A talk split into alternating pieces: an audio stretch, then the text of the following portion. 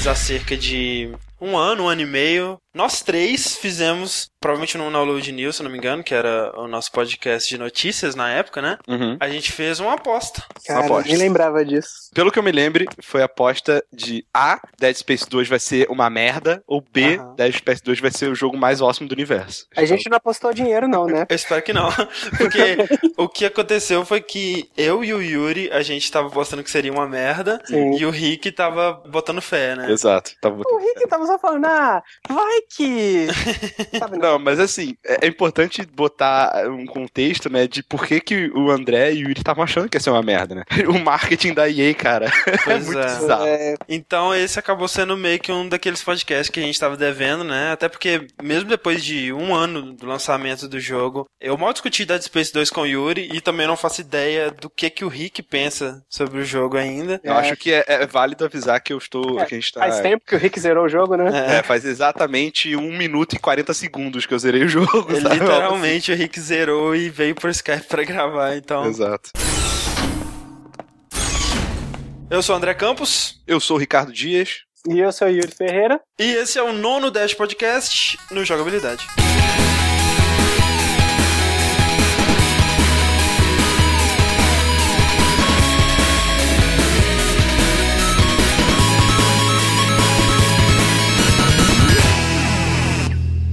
Então, Rick e Yuri, vocês sabiam que os maiores e-mails que a gente recebeu e o maior número de comentários, né, batendo o nosso primeiro podcast de Portal, né, onde a maioria dos comentários era tipo, vocês voltaram, é. Então, assim, tinha até então o maior número de comentários. O detentor desse recorde no momento é o nosso Dash número 8 sobre Skyrim. Olha, muito bom. Eu, eu não esperava isso, na verdade. É verdade, também não. A gente recebeu testamentos pelo e-mail, né? Sim. Skyrim é o jogo mais falado do momento. Sabe? seja pro bem Seja- ou pro mal, então, né? seja pro bem ou pro mal, as pessoas estão falando de Skyrim. Quem gosta, gosta muito. É, não, e, e quem odeia, odeia muito, né? É? Você vê a paixão foda. no ódiozinho das pessoas, é impressionante. Então, assim, antes dos e-mails, é, a gente queria agradecer aqui ao Douglas Silva, que mandou dois desenhos já, mandou pros dois últimos podcasts, né? O de Donkey Kong a gente não recebeu a tempo, mas os dois desenhos muito fodas, né? O do Donkey Kong é aquela parte que a gente comentou do Rick indo bem, entrando no Nirvana na fase lá, eu perguntando onde está o meu amigo, ficou muito foda. E o outro, o de Skyrim, sou eu me preparando pra jogatina de Skyrim com garrafas de Coca-Cola, caixas de pizza e, e tudo mais, também ficou muito irado. Isso aí. É, confiram aí, tá no post. E eu quero saber do seu Yuri, por que, que ele não está mandando desenhos pra gente? É verdade. Porque depois de um bom tempo sem desenhar, eu vou ter a desenhar hoje. O Yuri agora ele tem que escalar de novo, né, cara? É verdade, ele tem cara, que voltar Yuri- a ser fã até que a gente É. possa chamar ele de novo pros casts. Né? Por enquanto eu nem curto vocês. Pois é, sabiam que o Yuri, ele virou nosso amigo porque ele mandava desenhos pro download, então olha só, se você quer ser nosso amigo, mande desenho.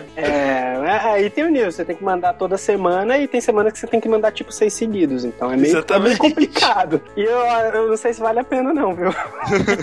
Maldito. E também um, um shout-out, um, um alô aí. Um shout. Pro-? Hã? um fusodar pro Lord Wort, com Isso. quem eu e o Rick tivemos discussões gigantescas e consideráveis nos comentários. né? Exato. Pro Leonardo Paulon, que mandou também um e-mail gigantesco, ele até fez um desenho, uns esquemas explicando os argumentos dele. Caralho. E também pro Felipe Manjavac, eu acho, que mandou um link pra um vídeo que se chama Mine Ring, que é a recriação do trailer do Skyrim em Minecraft. Ficou irado, assim, irado. Minecraft, como eu disse, não é pra mim, mas eu acho o estilo visual do jogo muito foda. Eu acho muito foda ver as maluquices que a galera faz. E ficou muito bem feito, cara. Muito mesmo, é absurdo. E é impressionante como aquele trailer, de qualquer forma que Fica ele bom, tiver, né? ele fica bom, então. Tem que ter de Lego também. É. Mas enfim, então vamos lá pros nossos e-mails. E nós recebemos aqui um e-mail do Eduardo Caruso. Ele fala: Fiquei triste de esperar a chegada do Dash e ser sobre Skyrim. Como vocês criam um cast sobre um jogo desses? Um jogo que daqui a um ano não será nada. Skyrim nada mais é que gráficos bonitos. Ele não traz nada de novo no mundo de RPG. Sério? Pelo contrário, ele pega tudo que existe e repete ao extremo. Yuri, tá, tá vendo barulho de algum papel aí, sei lá. De- desculpa, desculpa, eu fiquei chocado no gráficos bonitos. Repetitividade. Esse devia ser o nome de Skyrim. Quests repetitivas, batalhas repetitivas, diálogos repetitivos. A grande venda de Skyrim é pelo fato de ser bonito, longo e principalmente fácil. Na atualidade, é esse tipo de jogo que vende. O que eu pergunto para vocês é: será que daqui a um ano alguém vai lembrar de Skyrim? Voltem ao conceito do Dash, de jogos criativos, jogos que trazem algo diferente. Não se rendam a fazer cash populares. Vocês são melhores que isso. O Yuri, o Yuri ele tá indignado aqui. Cara, eu tô indignado como esse cara acha o jogo bonito. É bonito é o que ele não é, né, cara? Tipo assim, Exato, cara. os cenários são bonitos e tudo mais, o mundo é bonito, Mas mas, é de não, modo cara. geral, né, cara? E, assim, independente de você concordar ou não com o que ele falou no e-mail, eu acho engraçado. A gente no oitavo cast, já nego já tá falando que a gente tá, tá fugindo das É, raízes, a né? gente tá traindo o movimento do Dash.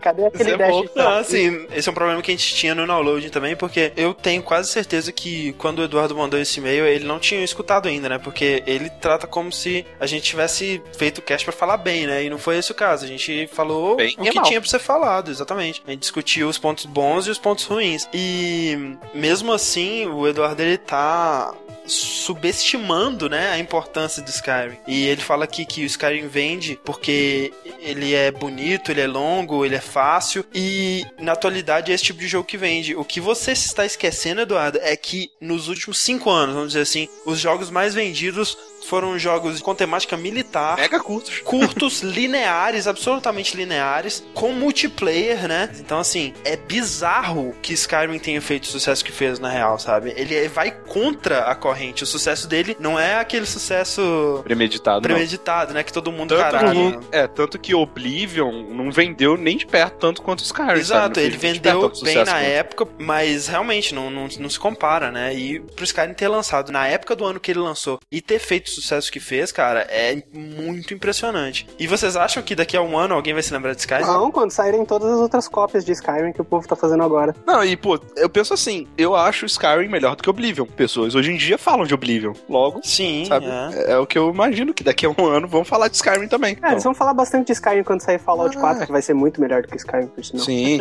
Não, tomara, cara, na boa. Então, o próximo e-mail que eu tenho aqui é do Thiago Franca Garcia Nunes. Ele diz o seguinte: Saudações Dashers. Primeiramente, quero dizer que estou gostando muito da temática dos casts do jogabilidade e eles tornam cada segunda-feira menos maçante. Quanto ao cast, eu adorei pelos comentários e pela atitude pé no chão em apontar diversos pontos fracos. O que eu tinha para comentar da importância do Skyrim no ano de 2011 foi colocado certeiramente pelo André. É esperançoso ver um RPG, é exatamente o que a gente tinha falado, de uma franquia clássica como Elder Scrolls emergindo quando todo mundo achava que a única coisa que teria espaço seria um shooter com três no nome.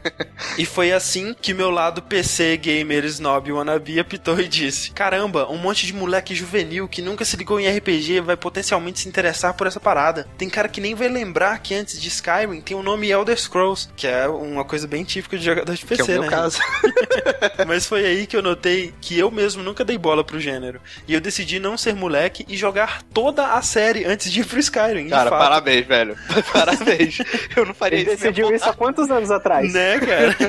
Ele fala assim: loucura? Com certeza, porque sei que vou ter que me conter pra não perder a vida no 4. Ele diz que ele tá no Arena ainda, né? Que é o primeiro. E eu, cara, eu te desafio a conseguir passar pelo Daggerfall. Daggerfall é injogável hoje em dia. E ele fala que os dois, né? O, tanto Arena quanto Daggerfall e outros que ele diz que nem sabe o que são, eles estão de graça no site da Bethesda, né? Pra quem for maluco que nem ele. Realmente a gente esqueceu de comentar isso, ou não coube comentar isso, não sei. E o link tá aí no post, né? Se você quiser ver como era, né? Colocar em perspectiva o quanto Skyrim um jogo melhor, tá lá, né? Bom, é isso. Desejo sucesso pra vocês e que Skyrim mais Dota 2 não façam o Rick entrar num ciclo vicioso.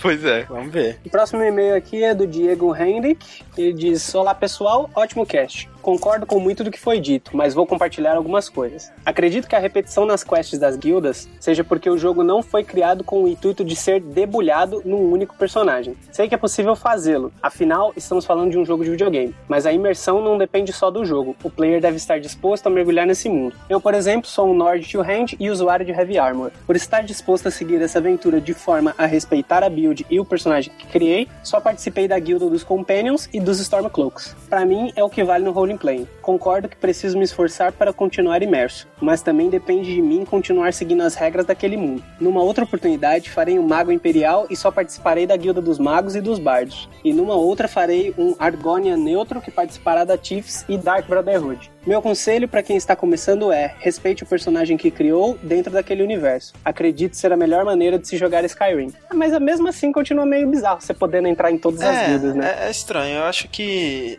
as guildas deveriam reagir melhor às coisas que você já fez, né? Não é tão complexo fazer isso, né? Tem tantos jogos que fazem. Mesmo porque uma não ignora a existência da outra, né? O que eu digo pra você, Diego, é que eu tô com muita pena do profile que você vai fazer um mago imperial e você vai participar da guilda dos magos e dos bardos. Porque a dos bardos você termina em meia hora e a dos magos é uma das piores, cara. Pelo amor de Deus, é muito Sério? Vai ruim. terminar o jogo rapidinho. Mas assim, eu acho interessante, né, que isso é uma forma do jogador corrigir o bug dos caras, né? É legal. É, não, e, e eu acho que assim, todo mundo faz isso até um certo ponto, Uhum. né? A gente tem que ignorar muitos bugs, né, Pra continuar se mantendo imerso e tudo mais, Sim. mas realmente, né, tem algumas coisas que é mais difícil. Exato. Eu meio que fiz isso da primeira vez por ignorância. Falei, pô, não vou entrar nessa guilda que eu quero entrar na outra. Daí eu descobri que podia entrar em todas. Exato, é. Por exemplo, o próprio Dark Souls, ele tem a- as Covenants, né? Que são tipo guildas lá também. Se você fez alguma coisa que desagradou alguém, né, lá e tal, você não vai poder mais entrar. Eu lembro que eu tava tentando entrar na guilda da, da floresta lá no Dark Souls, que tem a gata bizarra lá, que fica sentada na janela. Aí ela me perguntou uma parada que eu não tinha lido. Aí só ficou na tela yes, no. Eu, caralho, o que que ela me perguntou? Eu tava distraído e tal. Aí eu respondi, tipo, yes. Nunca mais falou comigo, cara.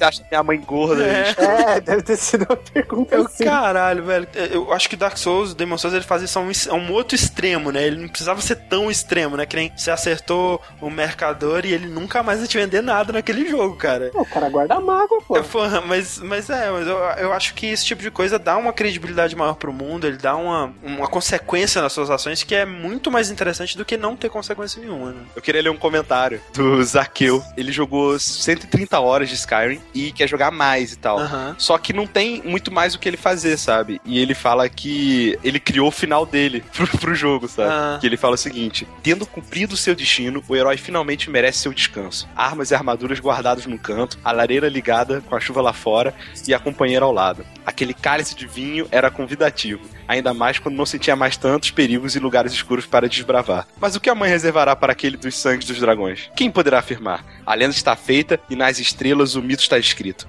Mas haveria aquela paz um dia de acabar? A guerra é iminente, mas apenas e talvez este grande herói estará ausente no próximo capítulo que a história de Skyrim revelar. Caralho, hein? Ou seja, ele liga o videogame e deixa o personagem dentro de casa sentado na cadeira, né? Lendo o livro, Ele é. fica olhando assim, ele... Beleza. Sobre o nosso podcast de hoje, né, Dead Space 2, nós vamos dar spoilers de Dead Space 2, afinal de contas já tem um ano do lançamento. Se você é um fã de Dead Space e queria saber, né, sobre a história, né, do que que acontecia, você com certeza já jogou, não é mesmo? É. Então fiquem avisados.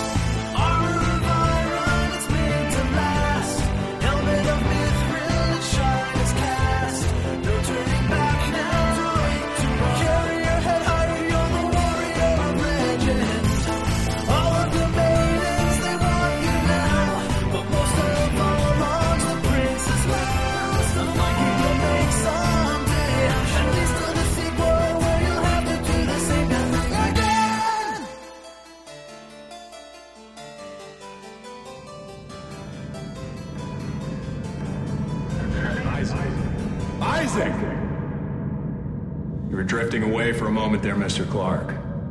I believe you were telling me about your nightmares that you've been having. About your dead girlfriend. What was her name? Nicole. I didn't want it to end like this. I really wanted to see you again. Just once. I loved you. I always loved you. Yes. Nicole Brennan. She was a senior medical officer stationed aboard a Planet Cracker class vessel. Ishimura. USG Ishimura, yes. Part of a mining operation on Aegis 7. I understand communications went down shortly after their arrival. You were part of the repair mission. A mission for which you volunteered, am I right? What did you find aboard that ship, Isaac? They found something did they find aboard the ship, Isaac? The marker. Did you have contact with this marker? It made you see things, didn't it? Things you didn't want to see. It spoke to me. What did it say, Isaac? What did it say to you, Isaac? Isaac, Isaac, can you hear me?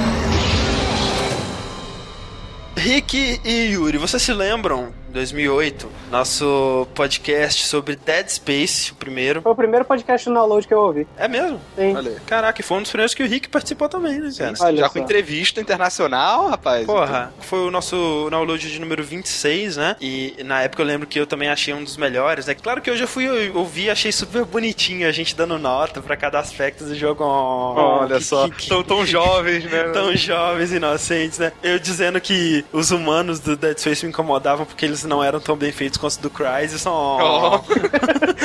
Ai, comparando as coisas com o Crysis. Nós entrevistamos na época, né, o Glenn Schofield lá, que tinha sido o criador, designer, né, o produtor executivo do primeiro Dead Space. E o que aconteceu foi que assim que o primeiro Dead Space foi lançado, ele e um outro cara que trabalhou também no Dead Space, o Michael Condry, eles saíram, né, da empresa, que na época ainda era chamada de EA Redwood Shores, e eles formaram o, o próprio estúdio deles, né, a Sledgehammer Games, e logo em seguida eles foram contratados pela Activision pra fazer um Call of Duty, né, isso em 2009. Aí eles estavam desenvolvendo, né, o Call of Duty deles lá, e quando deu uma merda de demissões da Infinity Ward em 2010, a Activision fundiu a Sledgehammer com a Infinity Ward. E o Glenn Schofield se tornou o designer principal do Modern Warfare 3, né? Então, assim, se você quer saber o paradeiro do Glenn Schofield, tá aí a primeira criação dele, na Modern Warfare 3. Sim. A EA Redwood Shores, desde a saída do Glenn Schofield, eles adotaram o nome de Visceral Games. Por que não, né? Nome sugestivo. Bem sugestivo, especialmente pelos jogos que eles lançaram, né? Que foi basicamente só Dead Space e o Dante's Inferno. E a cara da franquia do Dead Space passou a ser o, o Steve Paputzis,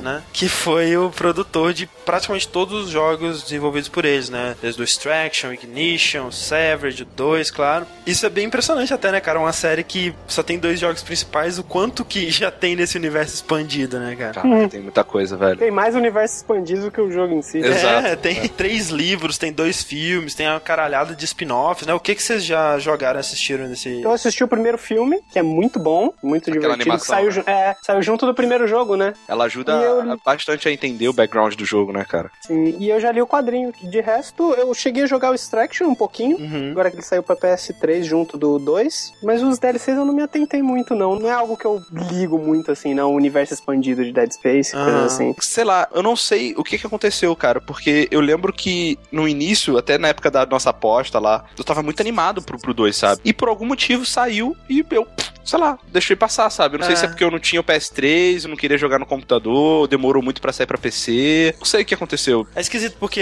eu também, é, na época que o Dead Space 2 saiu, eu, eu joguei ele, eu gostei dele, mas também não me fez correr atrás das outras coisas. É estranho. É, eu acho que de todos nós eu era o mais desempolgado e eu fui o primeiro a pegar o jogo e terminar ele. Mesmo assim, nada. Mas assim, é impressionante como que tem tanta coisa, né, que saiu assim nesse universo e tudo mais, e como que a maioria é até bem legal, cara. O Aftermath, né, que é o segundo filme, que é um prequel pro 2, né, conta um pouco do que aconteceu lá com o grupo do Nolan Strauss, né, que tinha sido enviado numa missão lá pra estabilizar o campo gravitacional do, do planeta lá do Age 7, né, que é onde começa a infestação dos necromorphs. Só que assim, ele é interessante do ponto de vista da história, né, de você ter esse background assim do universo de Dead Space e tudo mais, mas só, cara, porque como animação ou como filme de, de suspense ou terror assim, ele é Muito ruim. péssimo, É ruim? cara. Uh. Tipo assim, a história, né, que eles contam, né, você vê esses personagens, né, que você vê no, no jogo em outro contexto, né, como que o Stross ficou maluco do jeito que ele é quando você vê ele no Dead Space 2 é bem legal, assim, mas só isso, sabe? Aparece ele matando a, a filha dele, uma coisa assim. Aparece, aparece, é bem maneiro. É, não, é, o lance aqui dessa animação é que ela conta hum, o presente, né, desses personagens, e aí no presente o estilo da animação é um, um 3D cel shading péssimo, pelo amor de Deus, como é ruim. E eles vão sendo interrogados pelo governo, o Earth Government, né, o governo da Terra, pra dizer o que aconteceu, e cada hora um vai lá e conta o que aconteceu do parte dele da história, e aí cada flashback desse é num estilo de animação diferente. Então é interessante que quando o Stross conta o que que aconteceu, ele fala que ele chegou em casa e o bebê dele tinha virado aquele bebê, né, com os tentáculos, e a mulher dele era um necromorph e tal, e aí ele mata os dois e tudo mais. Só que quando a Isabel Cho conta, quando ela chegou na casa dele, ela vê o cadáver da mulher e do bebê dele no chão normal, Nossa, sabe? Maneiro mesmo. pois é, eu falei. e assim, o, o Ignition e o, o, Dead Space do iOS e do Android, né, o mobile, eles têm uma história que se complementa, né? Enquanto no do iOS você tá jogando com um agente dos unitologistas, né, da igreja, para sabotar a, a, estação especial do 2, né, o Sprawl, e liberar a infecção, uhum. no Ignition você controla uma dupla de técnicos tentando reparar as sabotagens desse personagem. Deixa eu imaginar, eles não conseguem.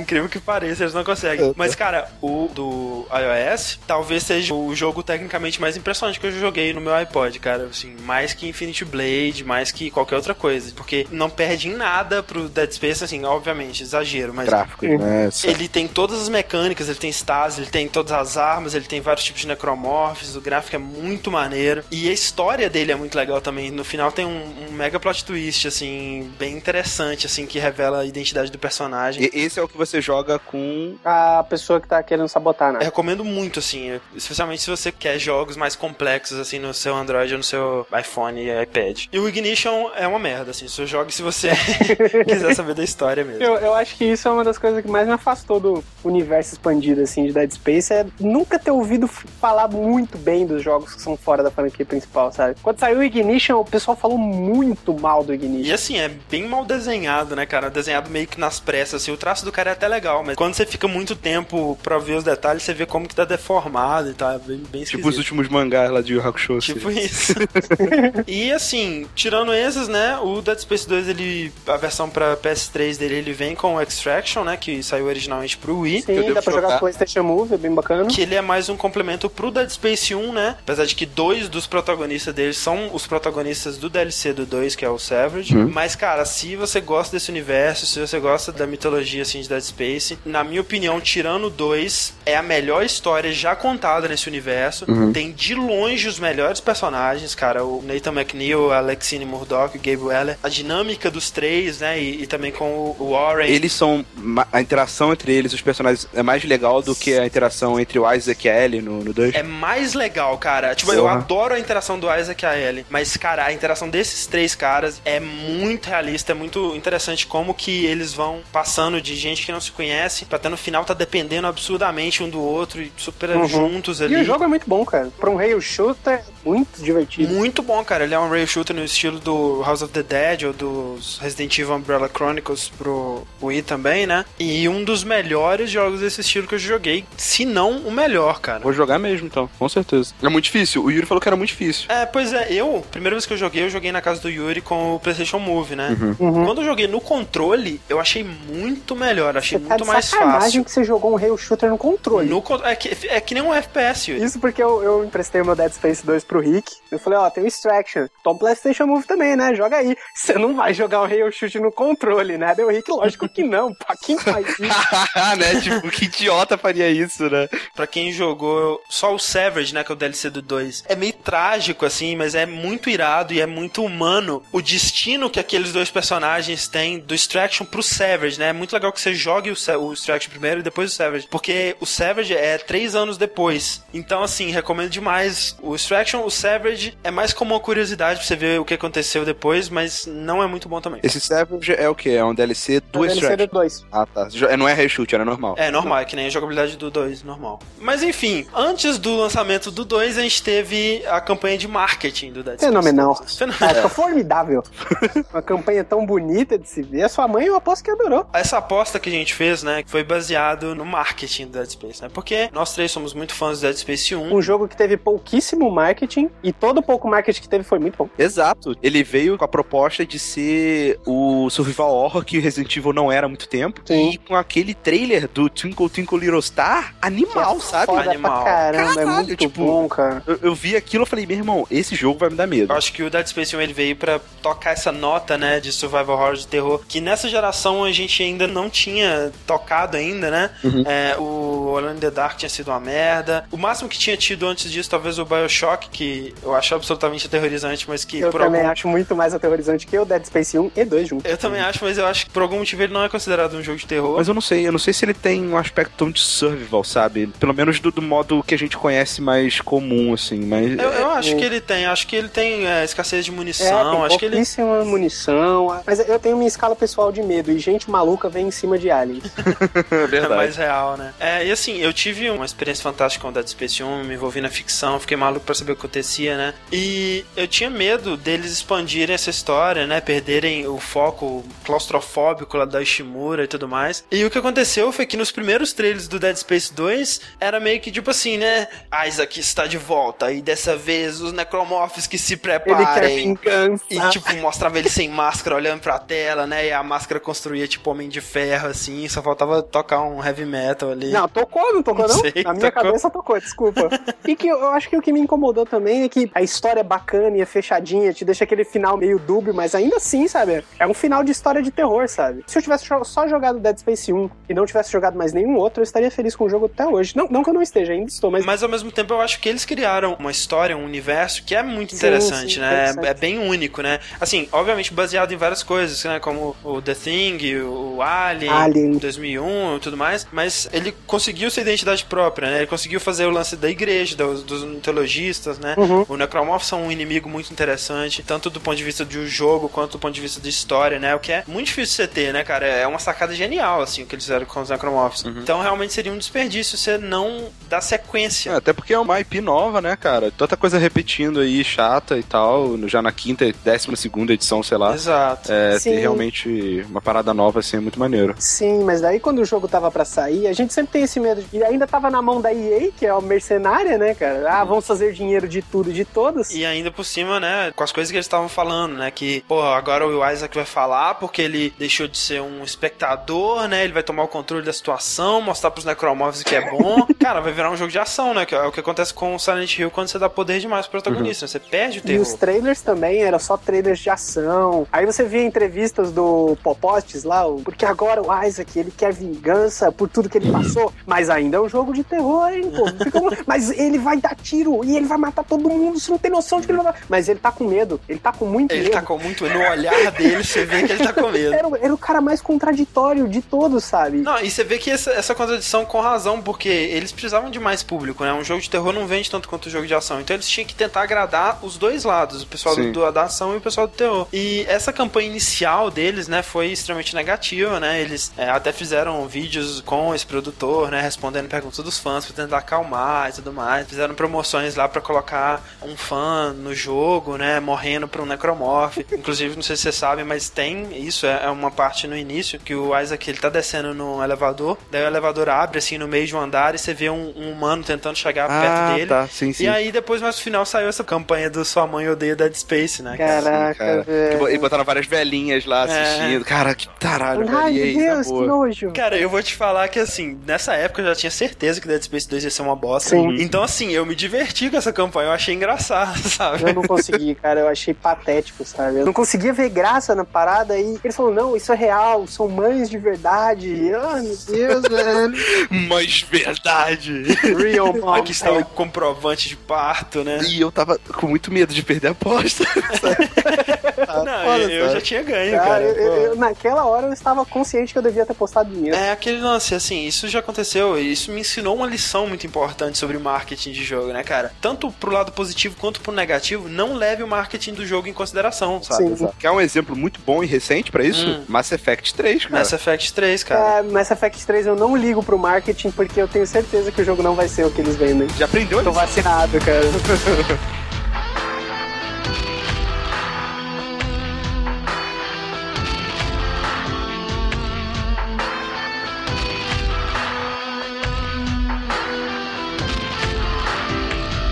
Vamos lá, né? Dead Space 2, assim, na superfície, realmente ele é um jogo pra um público mais jovem, né? Pra um público até adolescente, assim, no jeito que ele exagera, né, cara? Uhum. Extremamente exagerado, violência gratuita, personagens feitos de paçoca, né? Que todo mundo desfaz, lá perde braço, parte no meio e tudo mais, qualquer coisa que Qualquer acontece. coisa, não. Se o, Isaac tem o pisão mais forte da galáxia. Porra! Caralho, velho. Caraca, ele- se eu pisasse tão forte quanto ele, eu tava ganhando dinheiro. Não, e tem e aquele inimigo que esconde, né, no canto, assim, o Stalker. Ele corre em você, ele te dá uma porrada, você desfaz em três pedaços, cara. Como assim? Esse é o melhor inimigo de qualquer jogo de terror. É muito maneiro aquele inimigo. Muito. Nossa, como eu tenho medo daquele bicho. Ele é foda, como eu cara. tenho medo daquele bicho. Mas, incrível. tipo, se matar um, você mata todos. Que você Mesmo pega assim, a cara. garra dele, cara, é muito boa. Ele vem assim na fome, com maior velocidade, você joga a garra nele, ele gira pro alto. Ah! Ah, mas o- o- uma coisa que eu aprendi sobre esse inimigo, né? É uma estratégia que eu aprendi jogando pela segunda vez. É usar o detonator pra matar ele, que é aquela arma que você põe é, trip mine, né? Quando o inimigo passa, ele explode, né? Então o que você faz é o seguinte: você fica num canto da sala, numa quina, com duas possíveis entradas pro inimigo e põe minas nas duas. Porque de qualquer lado que eles vierem correndo pra cima de vocês, eles vão tomar a mina e vão morrer. É, é, aí vale outra coisa. Eu zerei um mais de uma vez, acho que zerei um, três ou quatro. E da última vez que eu zerei, eu zerei pra pegar aquele achievement que você joga só com a Plasma Cutter. Aham. Aí foi o 2, eu falei, por que não, né? Já vou começar. Foi pro final do jogo que eu descobri que você não tem esse achievement, você podia jogar Exato. com qualquer arma. Só que eu tava no final do jogo, eu falei, ah, já tá assim, vai mesmo. Acho que eu só usei a metralhadora além da Plasma Cutter. Eu usei só a Plasma Cutter, eu usei o Contact Beam uma vez, porque o André falou que era maneiro e não sei o quê.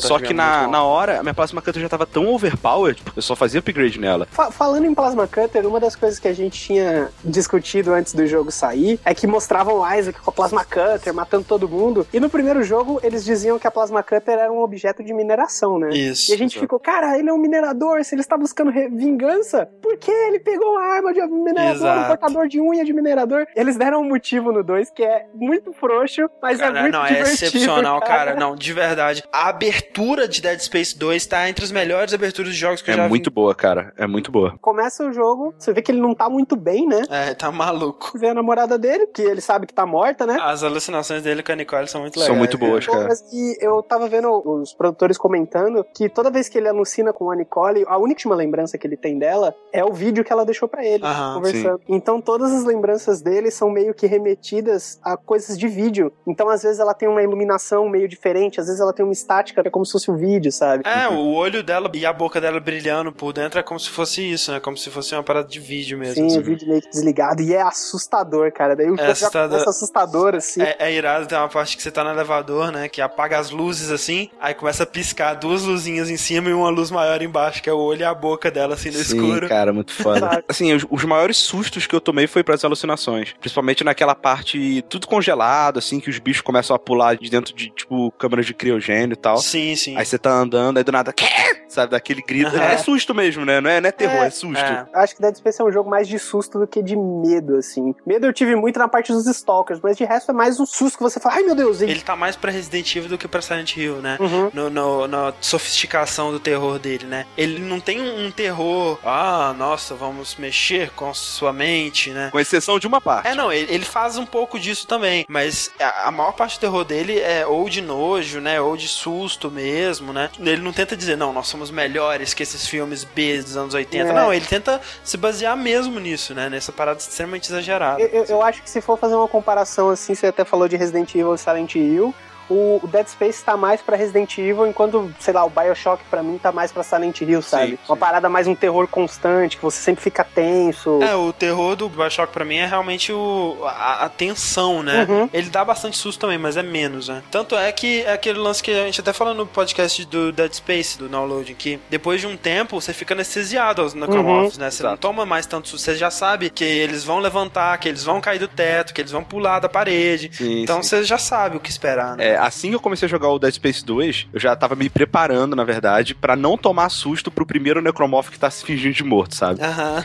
E eu não tomei. Eu fiquei até orgulhoso, que eu entrei na sala, um deitado, assim, aí dei um tiro assim, ele levanta, ah, e cai morto, sabe? Eu, yes! Pegou. Outra coisa que eu fazia bastante também era, tipo, entrar numa sala, dar uma volta em volta dela pra ativar todos os eventos de necromorfo pulando da parede e daí lidar com todos eles, né, de uma vez. Então, Sim. Aí chega numa parte do jogo que eu acho que, assim, pra mim, uma das melhores partes do jogo e que consegue retomar a atenção de um jeito que eu fiquei com um cagaço, cara, aqui jogando. Que foi na parte que ele volta pra Shimura. porra, pode É crer. aquela parte Essa sinistra, parte é cara. foda, cara. Essa Muito parte foda, é cara. muito É- foda. É, a parte mais assustadora do jogo. E justamente porque, um, ela é uma parte que ela usa o silêncio, ela usa a calma, Uhum. ela usa a sua expectativa do terror contra você, né? Porque ela fica muito tempo sem acontecer nada. Isso, ela dá uma quebrada nessa anestesia, porque você tá naquele ritmo e do nada fica muito tempo sem acontecer acontecer nada. E você fica, caraca. E outra coisa que eles usam muito bem nessa parte é o lance do terror que você sabe que tá lá, mas você não vê, né? Tem algumas salas que tem aquela luz do CSI que mostra o sangue, e nela você vê o sangue, né? Que continuou lá depois que eles limparam e tudo mais. E você sabe que nas salas que não tem essa luz, que tá tudo limpinho, se tivesse, cara, estaria um inferno de sangue na parede, mensagem. Pra completar, tem as alucinações, sabe? Falando assim, é, Isaac, você sabe o que aconteceu aqui, por mais que tenha Exato. plástico por cima, esteja tudo limpo, você sabe. E É. realmente você sabe, porque você jogou o primeiro, tá ligado? A Exato. alucinação é só faltava foda. falar, olha o monstro! Ai, mentira, te peguei. E, e se você jogou o primeiro, né? Ele brinca com várias Muito, coisas que aconteceram no foda. primeiro, né? Tem a parte do, do tentáculo, né? Que sai assim, que você alucina. O engraçado é que nessa parte, eu não lembrava que era ali, eu tava tentando reconhecer, né, as áreas da Ishimura e tal. Aham. Algumas coisas eu reconhecia. E quando eu ativei aquele gerador, quando ele começou a rodar, eu lembrei. Eu falei, ah, eu lembro daqui. Quando eu sair daqui vai ter o tentáculo, né? Aí eu abri, eu falei, cara, sabia que ia ter o tentáculo. Aí pum, é alucinação. Eu, ih, caraca, me enganou. É maneiro, cara. Sabe na parte que tem a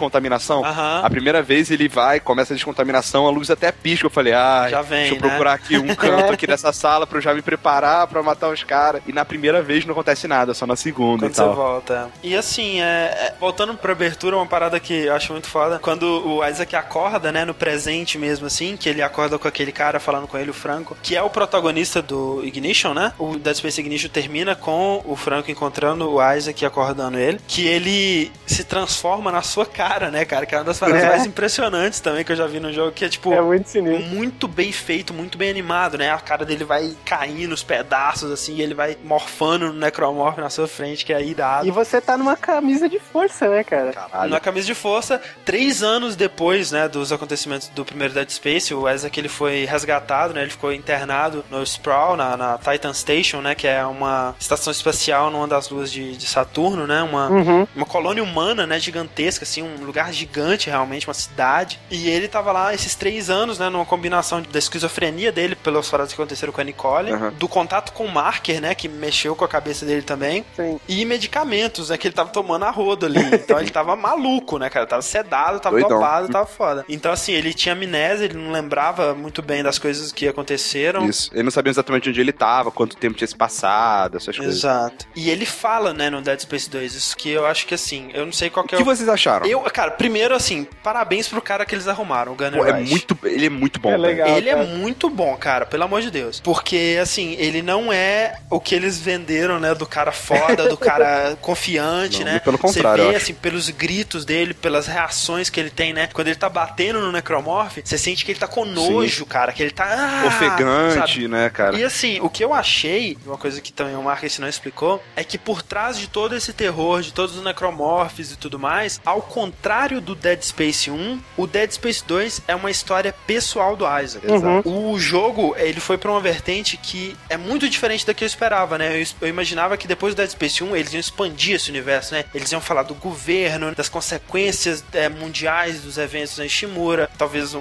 uma história na Terra, né? Um conflito, né? e Político, não sei. E, e ela se foca no conflito pessoal do Isaac, né? Óbvio Exato. que fala do governo, fala da religião, tudo mais. Mas você descobre junto com o Isaac, né? Exato. Tipo, é mais É. pra completar a história do Isaac do que pra ser o motivo da história principal. Exa- Eu acho que faz muito sentido ele falar. Enquanto no 1 a história era mais uma história sobre os necromorphs é, e sobre a infecção com a história do Isaac de pano de fundo ali, né? Uhum, Isso. Enquanto no 2 é justamente o contrário, né? É a história dos necromorphs e da infecção de pano de fundo pra contar essa história do Isaac superando o que aconteceu no Dead Space 1. Sim. E o que eles falaram lá, né, do Isaac tomar o controle e tudo mais, acontece, né, cara? Mas não é ele tomar o controle sobre a situação da infecção, né? Ele tomar o controle sobre a vida dele. Exato. Então, assim, eu gostei muito mesmo, foi muito além de qualquer expectativa que eu poderia ter dessa história. Sim. É, e, e também não- ele não fala desnecessariamente, né? Não fica dando discurso, não fica tanto falando na, na própria mente, assim. É, ele não assim. tem one-liners, assim, né? E assim, uma coisa que eu gostei muito é que, beleza, no primeiro, até o Glenn lá, ele falou na nossa entrevista que ele deixou o personagem mudo pra a pessoa poder projetar, né, a personalidade dela, os medos dela, as aflições dela no, no cara. E de uma forma geral, se dando personalidade pro Isaac, você dublando, você expondo, né, expressando aquilo que tá passando na cabeça dele, eu consegui me identificar mais, porque eu, eu reparei Uhum. que muita coisa do que ele tava pensando, que ele tava passando, eu também tava. Não, e eu acho que Entendeu? assim, é, é uma troca que você tem que escolher qual que você prefere, né? Porque quando você deixa essa lacuna, né? Você se coloca no lugar do personagem. Mas não necessariamente isso é mais efetivo do que você entender Uhum. aquele personagem, você Exato. simpatizar por aquele personagem, né? É, e, eu, e olha, eu, eu me simpatizei muito pelo Isaac, cara, na boa. Sim.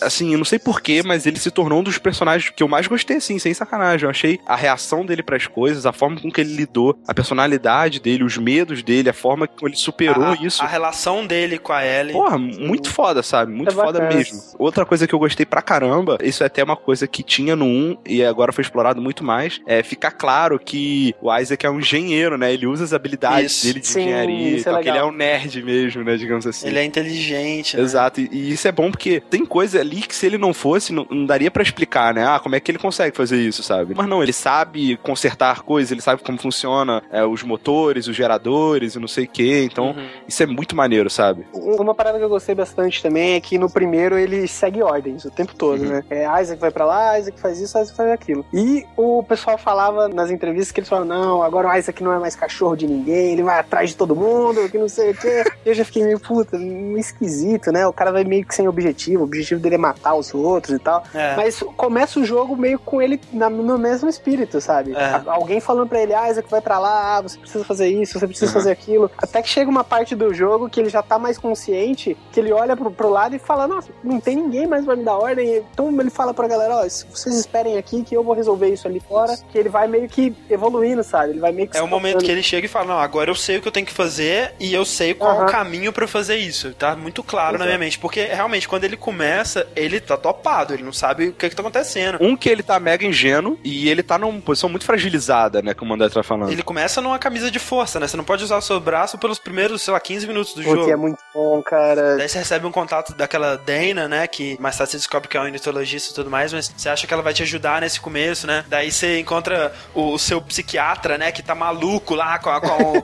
com o bisturi, né? Ele te ameaça a te matar e aí ele te liberta, assim, e se mata na sua frente. É muito Que é horrível, na verdade, cara. Porra. E aí a gente vê, cara, assim, como o som desse jogo é bom, cara. O- Muito o barulho bom, do cara. sangue. E ele se engasgando com sangue. É, e, e o gráfico desse jogo. muito É bom, bonito cara. mesmo. Esse é, É um jogo bonito, bonito. pra caralho, velho. Pelo amor de Deus. Eu gosto muito da iluminação do Dead Space. iluminação, sabe? Ela é tá. necessária e a maioria dos jogos que você joga tem iluminação certinha, às vezes é durante Aham. o dia e tudo mais. Dead Space, como é tudo enclausurado, às vezes tem uma luz que funciona aqui, uma luz que não funciona, mas um objeto que emite uma luz bem pequenininha que você tá vendo lá no fundo, sabe? Não, e o Isaac também é uma fonte de luz, né? Às vezes a única. Muito bom. E se você for parar pra pensar assim, se for observar, pega qualquer cena da Dead Space, isso é uma parada que os desenvolvedores estavam falando. Sempre tem alguma luz que tá fazendo alguma coisa. Nunca as luzes estão estáticas. Sim. Elas nunca estão lá só iluminando. Sempre tem uma luz que tá ou fazendo a, a sombra de algum objeto, ou uma luz que tá piscando, ou uma luz que tá mexendo. Ou é uma televisão, né? Uma parada. Exatamente. Eu não lembro onde que é o lugar exatamente, mas é um-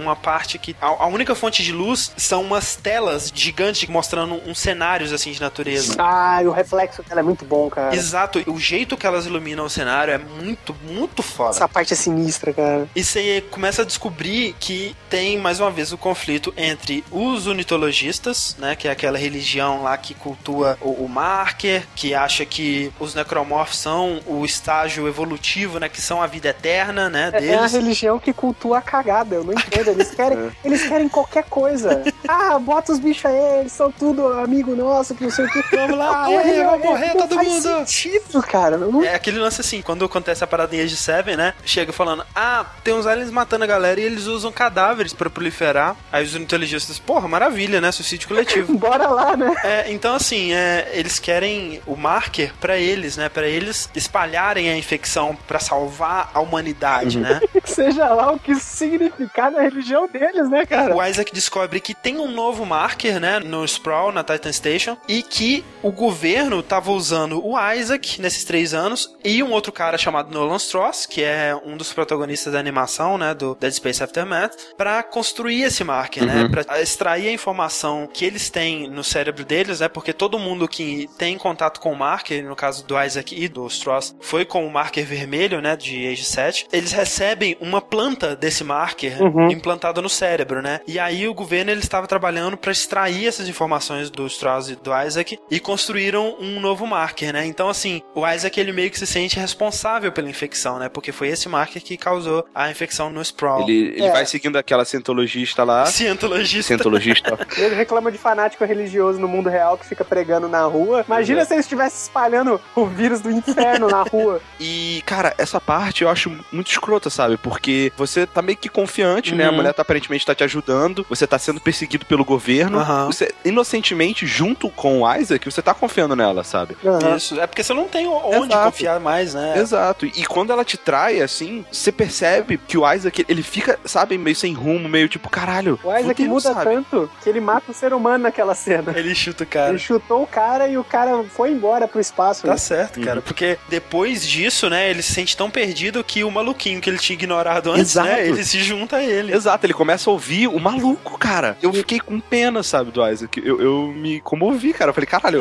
que merda de situação você tá, rapaz. E vale dizer que logo depois dessa cena que ele é traído que tinha no, no demo, né? Aham. Vem a melhor cena do jogo inteiro. É a maior sequência de ação em um jogo de terror que eu já vi. É, É muito bem feita. Muito impressionante. Você sai de um problema pra outro. Você, como disse o Rick, parece o Nathan Drake, sabe? Você vai Exato. se ferrando de um jeito e vai, vai, vai, e a parada não acaba. E quando você resolve. Nathan Drake do espaço. É isso que eu ia falar, cara. Ele- o Isaac, em certos momentos, ele parece muito Nathan Drake, sabe? Que ele se foge bastante. Ele é jogado É. pro lado, ele cai, arremessa e bate a cabeça. E, e a cena toda é muito bacana, cara. Muito É, é é muito bem feito da parte do gráfico, como que a iluminação é foda nessa cena. E quando ele é puxado, né, pelo vácuo pra perto da nave junto com o, o tripod gigante lá, o som dessa parte, cara, pelo Isso. amor de Deus, cara. a ausência dele, né? É, a transição, assim, quando quebra, né? E assim, obviamente, né, tem aquele lance de que você não devia ter ouvido nada, mas você começa a ouvir os barulhos todos abafados, né? O barulho do metal. Como assim. se, como se estivesse debaixo d'água, né? Exato, muito bem feito. Podendo ou não, o efeito deles diz: Eu sei que você não devia estar ouvindo nada, então você tá ouvindo só um pouquinho. Exato, dessa- é. E você ouve muito mais a respiração do Isaac, muito alto, sabe? Exato, exato. É, É. muito maneiro, te É, é passa uma aflição muito grande. Mas aí você se junta esses dois, né? O Nolan Stross e a Ellie Langford. A, a Ellie, ela só quer sobreviver àquilo tudo, né? Ela tá tentando fugir dali. Uhum. E o Nolan, ele fez parte da mesma experiência que o Isaac, só que ele se lembra um pouco mais das coisas, né? Por isso que ele tá daquele jeito. Exato, ele tá muito pior, exatamente. Ele diz pro Isaac que ele sabe como fazer pra destruir o marker, né? Ele começa a falar dos passos, né? Passos. É. É, Uhum. que tem os passos pra destruir o marker. E tem essa temática dos passos, né, que reflete muito a situação do Isaac também, né, que é, é, a, a parte da perda, né, aquelas etapas da perda, né, de é, aceitação, de fúria, de negociação e tudo mais. É, toda a história do jogo encaixa muito bem com a situação pessoal dele, porque conforme vai, ele continua vendo as alucinações. Isso. Ele continua tendo essas alucinações com a namorada dele, com a Nicole. Muitas vezes você não sabe se é só maluquice do Isaac, se é o Marker falando com ele, né? Porque ela, às vezes ela, ela fala com ele, né, sobre a culpa dele, né? Que é algo que uma pessoa com culpa alucinaria, né? Mas muitas vezes ela também grita aquele make us whole, né? Faça-nos inteiro, né? Né. Que fala muito da convergência, né? Que é um termo que eles usam bastante no Dead Space 2. E enquanto isso, quanto mais tempo vai passando, o, o Nolan, ele vai ficando mais e mais maluco, né, cara? Cara, isso me deu muito medo, porque como eu disse, gente maluca caralho, vem em cima de aliens na minha escala de medo, e cara, ele é muito maluco. E é tenso porque a situação fica além do controle do Isaac pelo seguinte: ele tem que manter o Nolan Stross vivo. Ele não pode deixar o Nolan Stross sozinho, porque senão ele vai se fuder. Ele tá maluco, ele não, não sabe usar arma muito bem. Ele tem que ter alguém pra proteger ele. Só que o Isaac não pode ficar de babaca pro Stross. Ele tem que fazer as coisas dele também. Sim. Então, ele deixa a Ellie pra proteger. Sobra ele pra fica ela, muito mal coitada, porque ele cara. deixa, ele fica muito mal porque ele deixa ela, Fica, cara. cara. Ele sempre fica, fica aí, mas fica bem, calma, Calma, que eu já volto. já tô E às chegando. vezes ela liga no rádio e fala, ah, ele tá meio maluco aqui, meu Deus, e O que, agora? que eu faço? Socorro! Ele tipo assim, ah, aqui dá pra andar logo, aí vira, Stross, fica sentado aí, caralho. É muito, é muito tenso, cara, ouvir ela no rádio, dá aflição pra caralho. Dá muita Sim, E aí ele começa a falar, né, que ele precisa mostrar pra Ellie é, o que ele vê, precisa mostrar pra ela as etapas, né, o que, que ele tem que fazer, porque ele acha que ele não vai conseguir, ele quer que ela veja o filho dele, e aí, cara, chega uma parte... Ah, tem- ele, ele chegou na parte da etapa que era arrancar o seu olho Chave com a chave de fenda. É, é uma parada muito horrorosa, velho, pelo amor muito de Deus, cara. horrível, cara. Tem o, o videozinho que você vê, né? Mostra a Ellie deitada no chão assim e o Nolan Stross em cima dela com a chave de fenda, forçando pra enfiar no olho dela e ela empurrando, empurrando e tudo mais e cada vez chegando mais perto e ela gritando, não sei o que lá. E aí quando a chave de fenda enfia no olho, corta o vídeo, né? Aí mais tarde você encontra ele, ele tá com um pirulito de olho na mão. Assim, cara, é horrível. Eu achei que ela tinha morrido naquela Eu hora. também, eu também. Não, eu não sei como ela sobreviveu, na real, né? O, o sangramento ali devia ser suficiente pra ela pelo menos perder a consciência. Eu não sei. É, eu acho que talvez seja possível mesmo ela ter sobrevivido, sabe? Se o- a chave de fenda não foi fundo o suficiente pra entrar na cavidade cerebral, sei lá. Avarou o olho dele, Rick. Ai, meu Deus. E puxou, fez- ele fez tipo rolha, sabe? Chegou. É, tinha um olho e tinha um nervozinho pendurado ainda. Ah, meu ele- Deus, ele, cara. deve ter dado uma torcida ali. Foi... Exato. Eu achei foda que ela tinha morrido ali, que eu, eu tinha gostado muito dela, sabe? Ela era uma personagem muito foda, porque ela era- tinha atitude, sabe? Ela, ela sabia se defender. A primeira vez que você encontra ela, ela tá assim, aniquilando vários necromorphs, É. sabe? Aí eu falo assim, caraca, eu tenho que andar com essa mulher, sabe? Não, e a- além disso, ela é muito humana também, né? Sim, sim. Ela, ela parece uma índia, assim, é legal. E depois você encontra só os Stross. E nessa parte, cara, pra mim, essa foi a parte de virada do Isaac séria, sabe? Aham. Que o Stross, ele tenta é, furar o olho do Isaac, só que ele tá de capacete, né, da armadura. E eu não sei por que que ele abre a porra do Não, capacete. toda vez, cara, tem um monte de morte. Vocês viram aquele tripod que é o que você encontra pela primeira vez na igreja? Que ele vai te arrastando e você tem que atirar num, Ah, sim. saco amarelo, assim. Uhum. Cara, quando você morre pra ele, o Isaac abre o capacete e o bicho enfia o tentáculo na sua boca. É, tipo, Ah, ele, ele tenta abrir o capacete pra morder, fazer alguma coisa cara. pra cuspir é, nele. uma das coisas que eu ia falar, cara, vale muito a pena você morrer pelo menos uma vez pra cada bicho no Dead É. Space. É bem bacana, cara. Tem umas mortes. A morte mais tensa de todas ainda pra mim, É duas na verdade. A do vômito é horrível, cara, porque tipo, Horrível. o bicho vomita na tua boca e fala: "Ah, meu trabalho está aqui terminado, vazei". E eu, eu não lembro agora se tem no 2 ainda, mas aqueles bichinhos que arrancam a tua cabeça, Sim. botam eles no lugar e depois você sai andando. É cara, melhor, cara. Ele entra no seu pescoço assim, aí a cabeça fica meio caída ainda, ele dá uma ajustada é, ele, assim. Ele fica meio torto, assim. Mas aí tem essa parte que Stross encontra ele, né? Ataca ele de surpresa e começa a tentar furar teu olho com a chave de fenda. A primeira estocada bate no capacete, Isso. aí o capacete abre e ele começa a tentar enfiar e você apertando o X loucamente. Aí o, o Isaac, cara, ele, ele não sei, ele deixa de ser engenheiro ali e vira, Não, sabe? o- como que você faria outra coisa, né, cara? Exato, ele não tem saída ali, né? Mas ele chega, empurra o, o Stross, consegue pegar a chave de fenda da mão dele e enfia na têmpora dele, assim, ó. Pá! Aí o Stross cai de joelho, assim, fica com consciente nos segundos e morre. É. E caraca, naquela hora eu pensei, caralho, Isaac, ele morreu, o cara maluco que você pediu pra manter ele vivo, você matou, acabou, sabe? Até ele fica meio assim também. Só que mais pra frente, ele encontra a Ellie viva, velho, É. sem olho.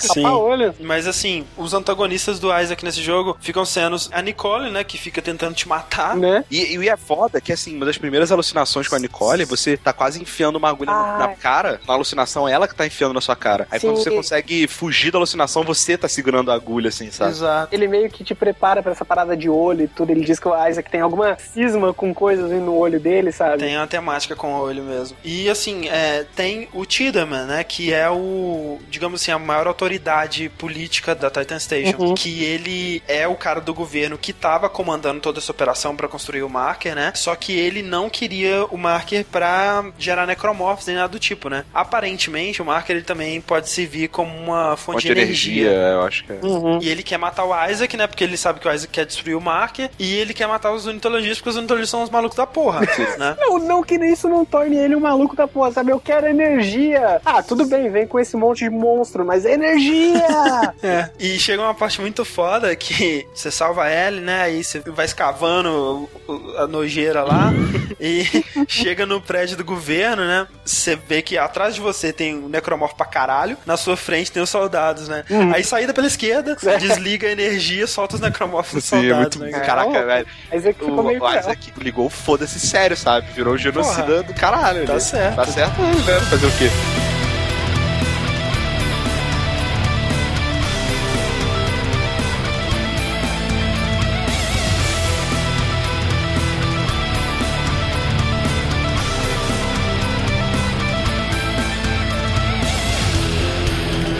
Coisa que, que eu achei bem legal é, é que eu adoro, por exemplo, que assim, o Isaac, tá bom, ele é um engenheiro, ele não tem experiência nenhuma de, de combate e tal, mas, porra, ele ganhou vários levels na aventura do primeiro, sabe? Sim, exatamente. Ele, ele passou dificuldade pra caralho, sabe? E algumas vezes ele faz referência a, a isso, sabe? Logo no início, as pessoas ficam martelando, ó, atire no- no- nos membros, atire nos membros. Ele fala, não, eu sei que é pra atirar nos membros, sabe? Sim, quando você encontra o, o Plasma Cutter, né? Aham. Que tá num cara que tá fazendo cirurgia cirurgia. Isso eu achei legal porque eles definem meio que a plasma cutter como se fosse uma parada universal de corte, sabe? Serve Uma tanto tecnologia, Sim, né? essa tecnologia de plasma serve tanto pra cortar pedra quanto pra cortar gente, sabe? Sim, cortador de plasma, né, na verdade. Exato. Deve dar pra cortar pão também, né? Deve ser Deve, errado. provavelmente. E aí é maneiro que quando ele vê o, o, o Plasma Cutter, ele. Isso daí é, é um Plasma Cutter? É, eu tipo, sei o que é isso, eu ótimo. posso usar. Ótimo. Mas é, É muito isso. bom, Exatamente o que eu preciso. mas é muito bom ele. Isso aí é o plasma cutter e o cara aberto embaixo. Mentira,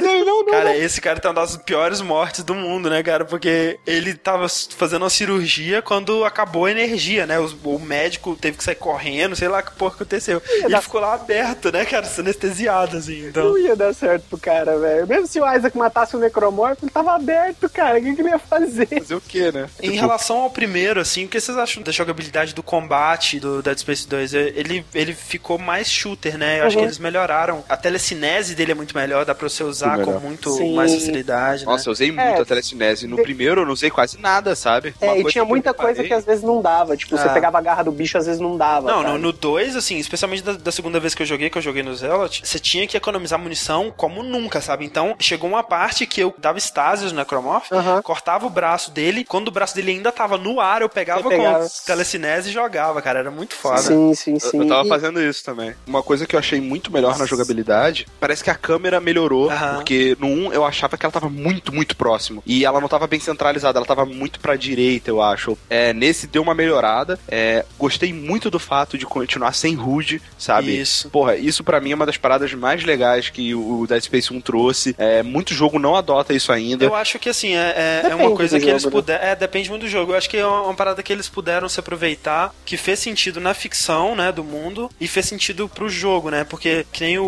o Dino Inácio, que é o designer do Dead Space 2 e do, e do 1 também, ele fala assim: olha, é muito conveniente que a gente tenha feito isso num jogo de, de ficção científica, porque se fosse um jogo de, de um policial de Los Angeles em, nos anos 50, não teria como, eles teriam que ter arrumar outra solução pra fazer, porque não teria como você fazer, né, os hologramas e tudo mais. Mas realmente é, é muito bem feito e eu acho legal que, assim, é um toque muito simples, né, cara, que te convence daquilo. Assim, o fato de você estar com o menu aberto você poder virar a câmera e ver que ele tem aquela dimensão, né, você poder ver por trás do menu quando você gira a câmera, te mostra que aquilo tá no mundo, né, aquilo te dá uma realidade que é muito legal, né. A solução é perfeita, encaixa direitinho, cara. É muito bom. É, é muito bem feito. Então, assim, na questão da jogabilidade, o jogo tá bem mais rápido também. E os golpes também estão mais pesados. É, o que eu achei legal Uhum. é que eles viram, né, que as pessoas gostavam de pisar nas coisas Sim. e eles colocaram isso como forma de você dar loot, né, nos cadáveres. Você Exato. pisa neles e, e tira o loot. E, e é muito bom porque quanto mais você pisa, mais puta ele fica, não importa. Ele É. não pode não ninguém. Ele começa a pisar, de repente, motherfucker. Mas, o cara, o 1 eu joguei bastante, primeiramente porque eu gostava muito da jogabilidade dele, cara. Eu achava muito divertida. O jeito de você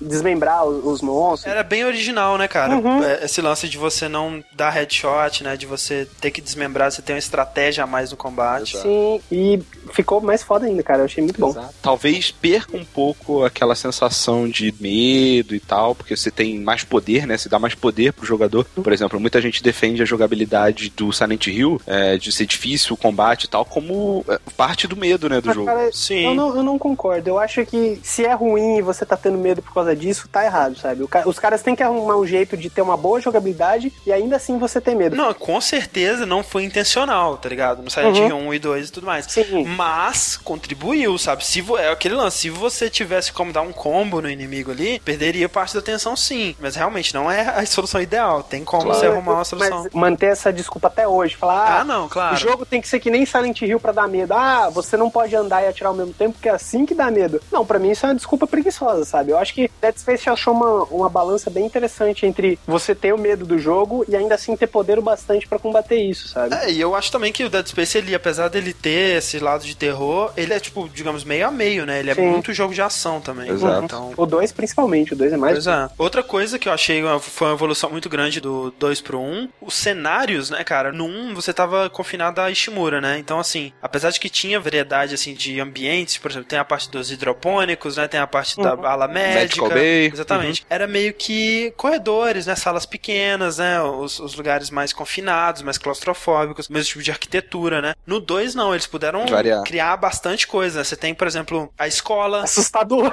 Crianças, cara. Não, Não, quando toca o sinal, vamos, meninos, agora vocês têm 15 minutos aí pra de recreio. Eu falei, fudeu, sabe? Tipo, é agora que vai vir aquela galera. E segundo, cara, essas crianças que dão shoryuken, cara. é- Nossa, eu tenho muita raiva delas, cara. Elas Mas, são... cara, elas morrem tão facinho que eu acho que um dos inimigos mais gostosos, assim, que, tipo, vem um, um- um grupo, e aí você tá ou com metralhadora ou com flamethrower, eu sempre matava elas com flamethrower. Sim. É muito bom, cara, elas vão vindo e você vai só dando um hit, assim, elas vão caindo no chão. Mas E também tem os bebês com as espinhas gigantes que você explode sobre a sua cabeça, é sinistro. É o bebê explosivo, né? É, bebê granada, Que cara. é, é maneiro, né, cara? Que ele, ele te mostra o que que esse bebê faz, né? Com aquela cutscene da mulherzinha pegando o bebê no É. colo, explodindo. Muito horrível, cara. Cara, é horrível. E também, assim, a escola, né, é um cenário diferente. Tem a igreja também, que é bem diferente, Cara, né? É um cenário muito maneiro. Eu achei muito maneiro a arquitetura da Cara. igreja, cara. É, você vê que é tudo bem baseado até na, no formato do marker, sabe? Isso. É, é todo da arquitetura, assim, meio As espiral. em- É, assim. espiral entrelaçados, né? É muito bem maneiro, legal. cara. Os caras, não só a arquitetura, mas toda a textura das paredes. Cada parede tem uma texturinha detalhada. Não, e, e murais, assim, com a arte dos ornitologistas, né? É bem detalhado, muito bem feito mesmo. E nisso, o designer dos novos Necromorphs também eu achei muito legal, porque nessa parte, né, que tem o tripod que eu falei, vocês perceberam o que que é esse tripod, o primeiro que aparece nessa, nessa igreja? no que é ele. É uma mulher,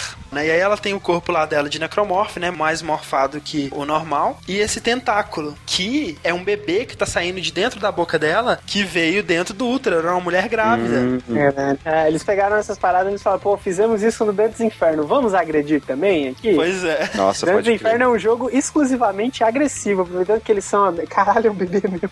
Cara, eu fico imaginando, ainda mais vocês dois, né, que desenham e tal. Aham. Cara, imagina, seu trabalho é fazer design de monstros, velho. Não, de Tipo, monstros baseado em, em gente morta. Gente, Sim, exato. isso é muito sinistro, cara. Eles falaram, esse Dino Inácio, eu tava vendo uma entrevista com ele, ele tava falando que eles têm uma pasta, né, que é a, a pasta de referências de design, né, fotos e tudo mais, na Visceral Games. Tem uma pasta se chama, sei lá, Coisas Mortas. Tem uma coletânea dessas fotos desse site. Pô, De Gris. gente morta mesmo, que eles usaram com referência, sabe? Caralho, velho. Eu não teria estômago pra fazer design pra essas Cara, paradas. Não, e outra coisa, o Pilker, né, que é um, um necromorph que vomita, né? Eu odeio, cara. Esse pra mim é o pior, cara. Que te deixa É lento, chato. né? Deixa lento, é. É muito ruim. E o designer de som tava tentando reproduzir o som, né? O que que vem num vômito e tudo mais. Deixa eu adivinhar. Ele mostrou a pasta das paradas nojentas pra toda a equipe e ele ficou gravando quem vomitava. Não, cara, não foi bem isso. Ele tava no YouTube, ele procurou vídeos de vômito, né? Pra ele ouvir e ver o que, que compunha, né? Como é que ele conseguiria fazer isso de uma maneira fake. E aí ele ficou com tanto nojo que ele vomitou e gravou. Então o som que você ouve no jogo é o vômito do designer de som. Que saudável, que gostoso. Olha aí. Não, mas esse é uma equipe que dá o sangue, né? Pelo, Dá pelo, o vômito, né, dá o cara? É, vômito. dá o sangue e tudo que comeu no almoço pelo jogo, né, cara? Exato. Mas aí tem o lance da Nicole, ele vai tendo um desfecho quando o Isaac ele fala que eu não consigo deixar você ir, né? Eu não consigo let go. Não é porque eu sinto culpa, é porque você é a única coisa que eu tenho, né? E se eu deixar você ir, nesse momento eu realmente não vou ter porra nenhuma. E aí ela muda, né? Ela deixa de ficar aquela aparência zumbi dela pra ficar a Nicole normal. Porque eu acho que o- o principal ponto, por que, que ele tava tendo alucinação com ela, né, daquele jeito? Ele meio que tava tentando, não sei, se convencer de que era por culpa, alguma coisa assim. É. E na verdade, não, ele não queria se sentir sozinho, ele não queria abandoná-la. É, ele não queria aceitar que, tipo assim, aconteceu, aconteceu e é isso aí, tem que seguir em frente, né? E ninguém fala mais nada, tipo, de família do Isaac ou coisa assim. Realmente, você sente que ele não tem nada, né, cara? Exato. E aí você acha que tá tudo bem, né? Que a Nicole, ela agora tá de boa. Tem até aquela parte depois que você põe a Ellie na shuttle, né? Sim. Na navezinha, que aí você senta assim e conversa com a Nicole. e Essa parte é mais. muito boa, cara. Muito legal. É. Ela fala que tá chegando muito necromorph, muito soldado lá, que vai ser difícil, que é perigoso, que é pra eles fugirem, deixarem pra lá o marca, sabe? Aham. E o Isaac, nessa hora, ele ativa a propulsão, né, digamos assim, da nave pra ela ir embora sozinha e, e deixar ele, Ele lá. fala que é meio que o propósito dele é se destruir junto com o Marker, né? Morrer ali. Sim, Exato. ele meio que tem que resolver e ele é o problema também. E que, tipo né, assim, cara? no lugar dele, sinceramente, eu pensaria o mesmo, né, cara? Tipo, caraca, Né? velho, chega, né, velho? Vida já deu, não quero mais não, chega. Vamos resolver isso. É. E aí ele senta no chão, cara, e você, mais uma vez, você sente o Isaac. Como ele tá é, exausto, né, cara? Eu acho muito foda quando um personagem de ação ele para, assim, pra pegar um fôlego, né? Tipo, humaniza muito ele. Sim. Exato. Exato. E aí a aparição lá da Nicole vem até re- tentando reconfortar e tal. Exato. E aí você segue pra máquina. Puta que pariu, velho. Não fala. Eu tenho que fazer cirurgia de olho, né? Porque eu tenho miopia e tal. Eu não sei se eu vou fazer, cara. É complicado, cara. Vocês conseguiram de primeira? Como é que foi? Não, eu eu consegui, não consegui. primeiro. Eu consegui. Droga. Qual que é o lance, né? Pra você destruir o Mark, digamos assim, você tem que acessar as memórias que foram implantadas né, no, no seu cérebro quando você teve o contato com ele pela primeira vez. Para isso, você tem que usar uma máquina que os caras que estavam te interrogando e tal usavam. Com frequência, né? Com frequência até. E o que, que essa máquina faz? Você deita nela, né? Tipo uma maca, assim, Aham. e você enfia uma agulha gigante Gigante. dentro do seu olho. Não, peraí. Essa máquina ela tem duas funções. Uma é, se ela acerta exatamente o centro do seu olho, ela en- entra dentro do seu olho e extrai suas memórias. Se ela erra o centro do seu olho, ela te zoa. Pra caralho, assim. Tipo, É é- engraçado, cara. quando entra no olho dele, é uma parada mó tranquila. Tipo, entra, Não, tranquila não é. assim. Se a parada vai na borda do olho, a máquina enlouquece, Não, cara. não. Desgraça. É foda, porque assim, ela não só enfia no lugar errado, cara. Ela vai pra trás e desce com tudo, tá ligado? Torce, cara, e dá uma torcida. Ah, é muito horrível, cara. Ah, é terror? Então toma, tá. Mas mesmo quando acerta é muito nervoso, cara, porque a agulha Uhum. vai entrando e não para de entrar, não, Nossa. cara. Vai indo, vai É indo. porque ela acessa o cérebro, né? É, É, sai uma gotinha de sangue. E aí nessa hora aparece o, o imortal lá, aquele filho da puta. Aí é uma crítica que eu tenho ao jogo que é o seguinte: e muitos jogos eles sofrem disso, o próprio Dead Space 1 ele sofre disso, o próprio Dead Space do iPod ele sofre disso, que o jogo tem aquele gráfico que é Uhum. você tem que passar por momentos de tensão, daí esses momentos de tensão tem que vir seguidos para um momento mais calmo, e aí um tem um momento de tensão maior, e aí um momento mais calmo, e aí outro maior ainda, maior ainda, maior ainda, e isso vai indo até o final do jogo. Só que chega um momento que os momentos de tensão eles são tão grandes, com tantas horas de inimigos, que eles começam a ficar insuportáveis, cara. Eu até falei pro Rick, que a gente tinha conversado há muito tempo atrás, no fim do jogo não adianta você querer matar todos os necromorphs. Tem uma hora que você tem que matar um, dois e continuar andando. Só que ele não falou que era no final do jogo. Ele simplesmente falou: Rick, vai ter uma parte do jogo Rick, que você preste vai atenção, morrer. rapaz. Jogue como Jack Bauer. Atire no Necromorph, saia correndo, vá pela sua missão. E eu fiquei fazendo isso o jogo todo, sabe? eu não fiz isso uma vez só. Eu fui, ah, a beleza, né? experiência do Tem uma parte, não sei se vocês lembram, você tá no prédio do governo já, você vai passando por uma- uns andares que você consegue até ver o andar de baixo, aí você vai descendo e no final você enfrenta um daqueles brutes, Uhum. que é aqueles bichões grandões. Nessa parte, no Zealot, cara, não tem jeito. Assim, eu não sei se eu cheguei lá com pouca munição das armas que eu precisava. Velho, eu devo ter tentado mais de 50 vezes, velho. Facilmente mais de 50 Nossa. vezes, talvez mais de 100 vezes essa parte. Eu só consegui passar quando eu realmente saí correndo. E mesmo assim eu demorei pra caralho pra conseguir Correr, correr, né? até o final. Porque chega uma parte que o jogo, ele perde completamente a noção do que, que é divertido, do que, que é razoável dele ter ali, sabe? Parece aqueles jogos de, de beat'em up de antigamente, sabe? Que botavam o boss da primeira fase É. como monstro É. normal última. E aí, eles põem um, um necromorph que você não consegue matar, que ele se regenera, e junto dele, eles vão jogando todos os necromorphs mais fortes do jogo. Então, assim, você não sabe se você mata, se você corre, se você tenta imobilizar o imortal. se- Cara, é um inferno esse final, cara. Esse final do jogo é insuportável. É bem chato de mesmo, cara. É bem chato. Eu acho que, tipo, parando pra pensar agora, até faz um certo sentido, que você tá chegando mais e mais perto do marker, né? Então tem Sim. mais e mais necromorphs. Faz sentido. Mas ainda assim é bem ruim. E diga-se de passagem, quando você vê, né, o marker, que é gigante, que é muito maior do que o marker do 1, né, o marker vermelho, Aham. Exato. você vê lá embaixo, assim, né, aquela multidão de necromorphs chegando, assim, perto do marker. Uma galera. Que era justamente pra fazer a convergência, né? Que a minha teoria pra isso é a seguinte: no Dead Space 1 tinha o Hive Mind, Uhum. que era a mente de todos os necromorphs que controlava todos esses necromorphs, né? E aí ele estava selado pelo marker que foi criado pelos seres humanos, né? O marker do Dead Space 1, ele servia pra conter os necromorphs, né? É, então ele tava lá no lugar dele e quando os pesquisadores tiram o Marker marker do do lugar. lugar, que começa a putaria toda. E aí o Hive Mind fica solto tudo mais.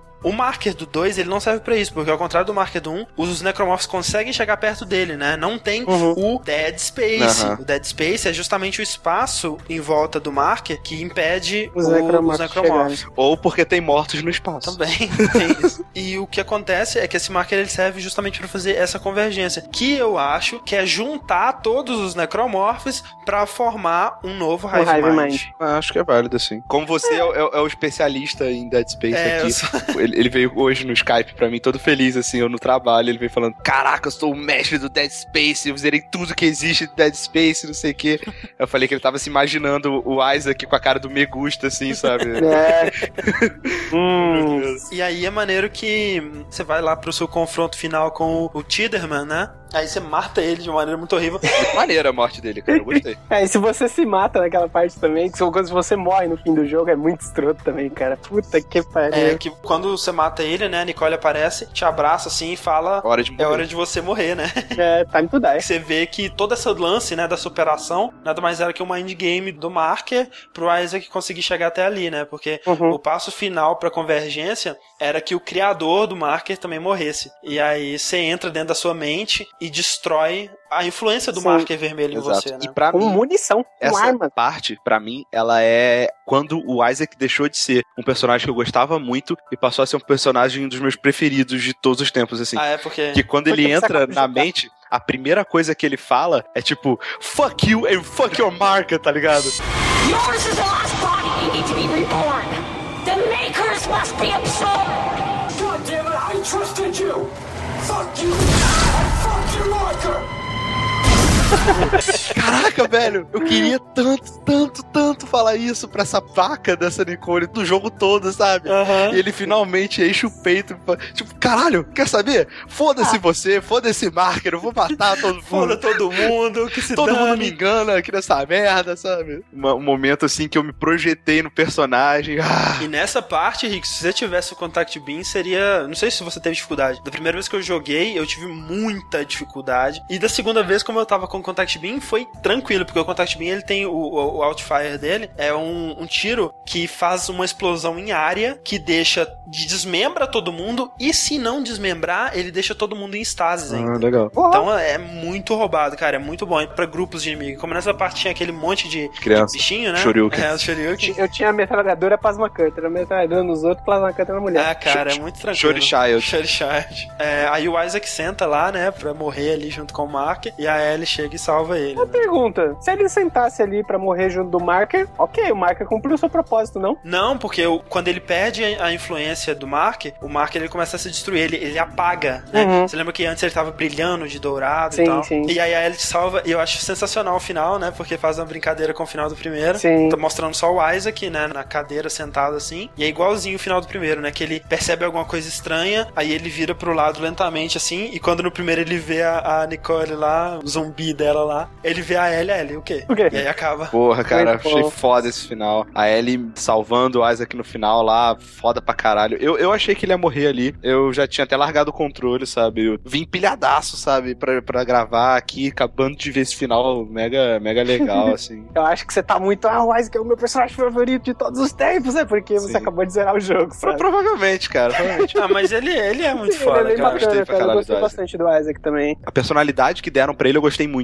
E vale dizer então que eu e o André perdemos horrivelmente a aposta, porque Dead Space 2 é um jogaço, muito melhor que o primeiro. Ele é um jogo mal vendido. Tanto que eu comprei o jogo só de birra, cara. Eu comprei o jogo e falei, tenho que jogar essa porcaria, porque velho, tenho que me decepcionar, não sei É, porquê. Pô, e, tipo, a EA tá adorando isso, sabe? Se todo Uhum. mundo comprar jogo que achar ruim de birra, sabe? Ótimo pra eles. Tem algum material extra, seja em filme, quadrinho, jogo, sei lá, que conta alguma coisa depois do Dead Space 2? Mais ou menos, né? No, no Dead Space Salvage, Dead Space Salvage é um livro, e no Dead Space Savage, que é o DLC do 2, eles dão alguma ideia de onde vai o Dead Space 3, digamos assim, né? Ah. E no próprio final do 2, depois dos créditos, você ouve uma mensagem falando que o marker foi destruído e que os outros sites, né, de marker vão ter que continuar. Tem mais coisa pra ser contada. O, o DLC do Savage, ele mostra o Gabe Weller e a Lexine Modoc, que são dois dos protagonistas do Extraction. O DLC inteiro é o Gabe Weller tentando chegar até Lexine. Ela tá sendo levada por uns caras é, que você acha que é do governo, mas que depois você ouve que são de um grupo chamado The Oracles. Que nunca tinha sido falado até então. Então, com certeza, se eles não inventarem algo completamente novo, no próximo vai ter alguma coisa a ver com essa Lexine. Então você acha que o, o Dead Space 3 não vai, não vai ter o Isaac? Eu gosta, eu, cara, eu gostaria que não. O que, que vocês acham? Eu, eu não sei mais, porque eu falei do primeiro, eu falei, ah, pra mim não precisava de segundo, e daí o segundo é bom, sabe? Os caras fizeram um bom trabalho. O que eu tava pensando, que eu lembro muito bem, na verdade, é um dos argumentos que o Yuri tava dando. Olha, o, o Isaac, depois de tudo que ele passou no primeiro, não tem porquê ele ir em direção ao lugar que tem mais daqueles bichos. Exato. Né? Sim. E a gente não sabia como que isso ia ser explicado. Agora, se pela terceira vez ele se vê no meio desse conflito de novo, né? Vai ser meio forçado, eu acho. Eu não sei pra onde que eles vão agora, eu não faço a menor ideia. Então, dependendo. Especialmente porque o governo tá atrás deles também, eles talvez não podem ir pra uma grande cidade, eu não sei. Exato. O que eu acho que talvez fosse legal é o seguinte, vendo esse universo expandido do Dead Space, é interessante você ver os personagens, eles falando do Isaac como alguém grandioso, né? Como uma, uma Uhum. pessoa que fez uma parada incrível e tudo mais. Então, talvez fosse legal ter o Isaac como um personagem secundário, Pra ele realmente ter essa imagem de um cara muito foda e quando ele aparecer, das poucas vezes que ele aparecer, dá um valor pra isso, sabe? Você vai ver, Sim. caralho, o Isaac, que foda e tal. É, pode ser. Aparecer uma situação com outro personagem que ele tá todo fudido. Aí o Isaac chega, já dá as Exato. instruções, tá ligado? Atire nos membros.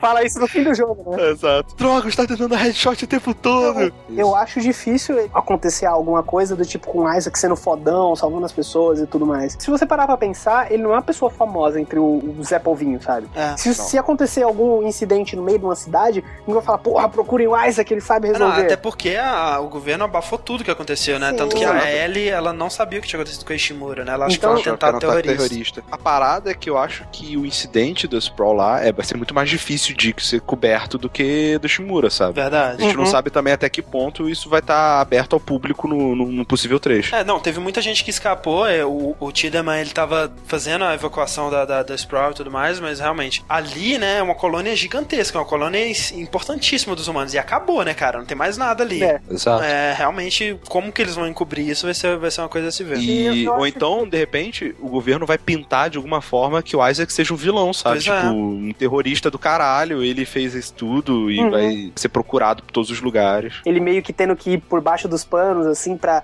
mostrar que ele é inocente, pra mostrar que o governo tá fudendo com tudo, sabe? Seria Aí seria tipo. Splinter Cell, assim. É, tipo um Splinter Cell, assim, mas com a roupa do Metal Gear Solid, sabe? Cada vez mais vai se afastar, talvez, do survival horror, É sabe? E verdade. eu não sei até que ponto isso pode ser ruim. Igual com Resident Evil, eu acho que às vezes o pessoal reclama muito, ah, Resident Evil 5 não é um survival horror. Porque se você for seguir pela história, não tem mais sentido de ter tanto medo assim, sabe? Exato. O Chris, ele era de uma força especial que tratava desse parado, sabe? Ele tá ali pra resolver o problema. Exato. Não tem por que tá- ter medo dessa parada. Agora, Rick, eu quero saber quando que você vai começar a jogar o Dead Space 2 no modo hardcore. Cara, nunca. Cara, é, é tenso, você sabe como é que é? É o que não tem save? É, é o que vezes- você só pode salvar três vezes durante o jogo inteiro, e cara. não tem checkpoint. E não, e é na dificuldade do Zealote, sabe? Se você tá no capítulo 6, esperando até chegar no capítulo 7 pra fazer o seu primeiro save e morrer, é do começo de Ah, jogo de novo, cara. isso pra ninguém jogar, velho. É só pra chocar, só pra galera olhar e falar, minha nossa, sem ser, mas ninguém vai jogar essa parada, velho. Ah, tem a galera que jogou. Eu tentei jogar, cara. Sabe onde eu morri? Ah. Naquela parte que tem um metrô pegando fogo que passa, tipo, no inicinho do jogo, cara. Como eu morri ali? Cara, é muito fácil você morrer, por exemplo, naqueles cistos que ficam na parede atirando coisa. Sim. Ou no chão. É muito É, fácil. cara, se você não viu um daquele e morreu, cara, já era. Aliás, Acabou sua que vida. barulho escroto esse bicho faz, cara, esses cistos, cara. Nossa, toda vez que eu entro no assalto, eu. Sabe?